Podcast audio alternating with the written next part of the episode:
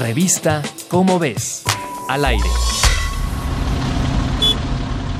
En 2017, el INEGI realizó la encuesta Origen-Destino con el objetivo de entender la movilización de los habitantes de la zona metropolitana del Valle de México. La investigación, que abarcó del 23 de enero al 3 de marzo de 2017, estudió los hábitos de traslado de 22 millones de personas, de los que obtuvo 16.6 millones de viajes al día que utilizan al menos un medio de transporte. Con la información obtenida, el Grupo de Investigación en Ingeniería de Transporte y Logística, o GITRAL, del Instituto de Ingeniería de la UNAM, desarrolló una plataforma digital con mapas interactivos. Esta herramienta puede relacionar distintas variables.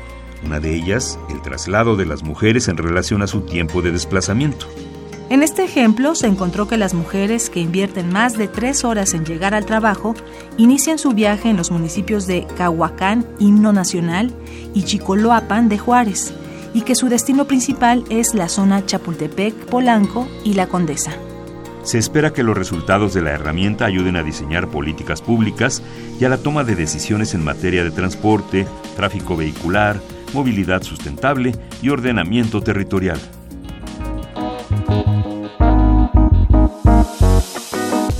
Si te interesa conocer el número de viajes en bicicleta, consulta la revista Cómo ves, la publicación mensual de divulgación científica de la UNAM.